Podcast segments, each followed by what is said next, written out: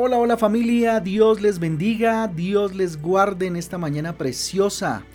Que la paz del Señor descanse sobre sus corazones, sobre sus vidas y sobre sus hogares. Con ustedes su pastor y servidor Fabián Giraldo de la Iglesia Cristiana Jesucristo Transforma. Sean bienvenidos a este espacio donde eh, procuramos, ¿cierto?, hacer un devocional eh, delante de Dios y de acuerdo a su palabra a la cual invito como todos los días, Colosenses capítulo 2, Colosenses capítulo 2 y en Primera de Crónicas capítulo 12.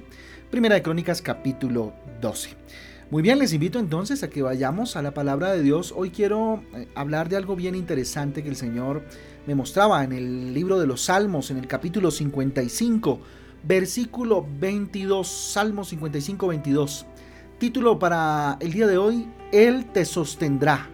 Él te sostendrá. Mire lo que dice el Salmo 55, 22. Encomienda al Señor tus afanes y Él te sostendrá. No permitirá que el justo caiga y quede abatido para siempre.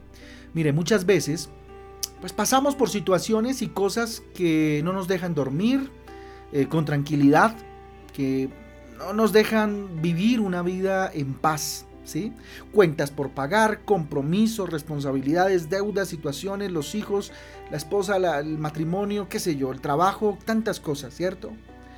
La pregunta es, ¿estamos lidiando con esas situaciones de la forma que nos indica la Biblia? Pregúntese ustedes hoy, cuestióneselo en esta mañana.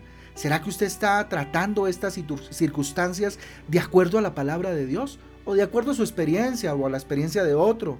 ¿O como salga o improvisando? Pregúnteselo. Si somos hijos de Dios, ¿por qué sentimos tanta inseguridad? ¿Por qué vivimos tan inseguros en la vida? Un factor que muestra nuestra inmadurez espiritual definitivamente es cómo reaccionamos a esos desafíos de la vida. Mire, el futuro pertenece a Dios y ese debería ser uno de los muchos motivos por los que pues nuestro corazón debería permanecer tranquilo, en paz. Por supuesto, nos entristecemos, nos preocupamos un poco, pero en últimas, en nuestro descanso está en el Señor. Nos abandonamos en Jesús sabiendo que Él nos sostendrá. Miren, los problemas y los desafíos de la vida seguirán surgiendo, siempre estarán ahí. Mas cuando buscamos a Dios, pues mostramos que confiamos en su palabra, que confiamos en Él y lo que Él dice a través de la Biblia.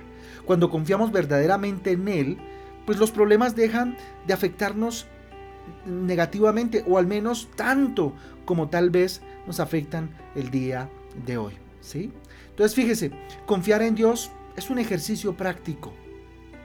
Es un ejercicio práctico, no, no hay que adornarlo tanto ni ponerle tanto perendengue, perdónenme la expresión, es muy común en mi tierra, pero tanto adorno, tanta cosa, Dios es práctico. Eh, nosotros es eh, los que le ponemos arandelas, como dice el dicho, ¿no? Entonces confiar en Dios es un ejercicio práctico. Es una cuestión de madurez espiritual, por supuesto. Es una cuestión de santificación, ¿sí? Y de búsqueda incesante del reino de Dios. Es cuestión de permanecer en el Señor, así como Jesús permaneció en el Padre, nosotros permanecer en Él. Dios nunca permitirá que el justo caiga, nunca. Confía en Dios, no sé qué estés pasando en, esta, en este día o en esta semana que vayas a enfrentar. Confía en Dios y sigue adelante, sigue adelante. Él te sostendrá, Él te sostendrá. Así que nos invita en esta mañana el Señor a que confiemos más en Él. Mire, la Biblia es el manual que nos ayuda a confiar más en Dios. Si usted necesita capacitarse en confianza, en fe en el Señor, ahí está la palabra de Dios. En ella encontramos todas las palabras necesarias para fortalecer nuestra fe para fortalecer nuestra confianza en el Señor. Mire, la oración también es un ejercicio práctico de confianza, de abandonarse en el Señor. Mire, cuando liberamos nuestras, eh, nuestras angustias eh, y, no sé, y nos presentamos eh, a Dios diciéndole que solo Él nos puede ayudar de verdad, pues la respuesta va a ser inmediata. Dios respaldándonos, tal vez no quitándonos el problema, quién sabe, de acuerdo a sus propósitos, pero sí dándonos fortaleza, fuerza y calma. Mire, la confianza en el Señor aleja el miedo, aleja el temor. Y la fe forma parte eh, de, cómo, de cómo confiamos en Dios, ¿verdad? Mientras se aleja el miedo, porque llega el amor, porque llega la fe, porque llega la esperanza, porque llega la confianza en el Señor. Sin fe es imposible agradar a Dios, dice su palabra. ¿sí? Cuando nos fortalecemos eh, nuestra fe con la lectura de la palabra o la oración, pues aumentamos nuestra confianza en Dios definitivamente.